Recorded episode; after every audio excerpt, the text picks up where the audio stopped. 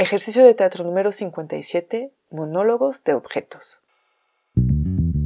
En Teatro para Llevar propongo ejercicios de teatro a quienes lo enseñan, pero también a cualquier maestro, educador, coach, madre o padre de familia. Ejercicios para todas las edades que permiten aprender y trabajar en uno mismo de una forma divertida. Les compartiré mi experiencia y lo que cada actividad aportó a mis clases y algunas anécdotas. Así que levantemos el telón.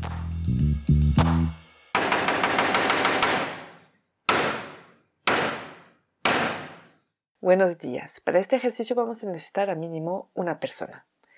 Voy a pedir a los participantes de ponerse en un círculo. También puede ser desde las sillas, por ejemplo, desde donde están sentados y levantar uno por uno, pero me gusta que haya más acción. Y una vez que estén en el círculo, le voy a pedir a una persona de ponerse en el centro, le voy a decir cualquier objeto que me pase por la mente o hasta pedir a otra persona que proponga un objeto y la persona que va a estar al centro va a tener que presentarse contando quién es, y contando un poco de su vida como si él fuera ese objeto. Después de un minuto le voy a pedir a otra persona de reemplazarlo y de seguir con ese monólogo que empezó su compañero.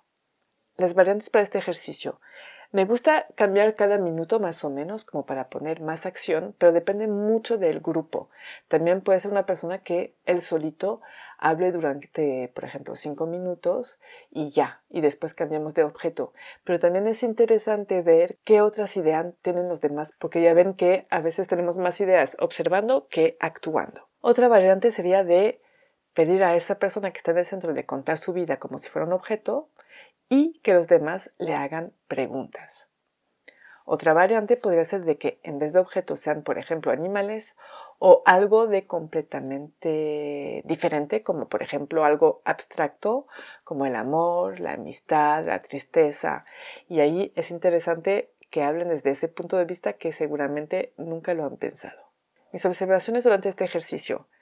Es un ejercicio que abre definitivamente las puertas de la imaginación poniéndose en el lugar de algo que no es humano, aunque obviamente pues tienen tendencia, y eso es normal, a humanizar los objetos hablando de las emociones que pueden sentir y vivir.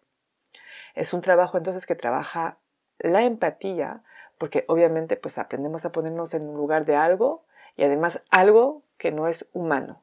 Entonces nos hacen ver las cosas de una forma completamente diferente. En los comentarios que escuché de este ejercicio es que después de hacerlo, es como un ejercicio que dura en el tiempo porque pues ya en el cotidiano como que ven los objetos y se imaginan que hubieran pensado. Entonces es un ejercicio que sigue, ¿no? Que al día siguiente pues ven, no sé, el teléfono y dicen y piensan qué pensaría este teléfono, ¿no? Si fuera, si pudiera pensar. Cuando les cuesta un poquito empezar, pues igual los ayudo con unas preguntas como por ejemplo, ah, ¿qué pensaría este objeto en su cotidiano? ¿O qué es lo que observa en su cotidiano?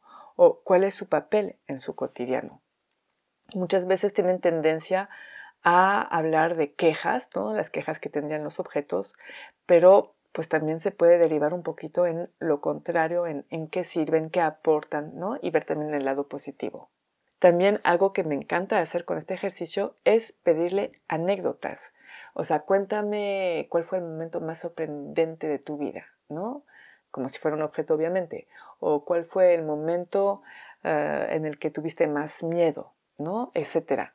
Eso ayuda mucho, obviamente, a la imaginación, pero también a una construcción narrativa y que se trabaje, ¿no? Trabajar eso de principio, desarrollo y fin.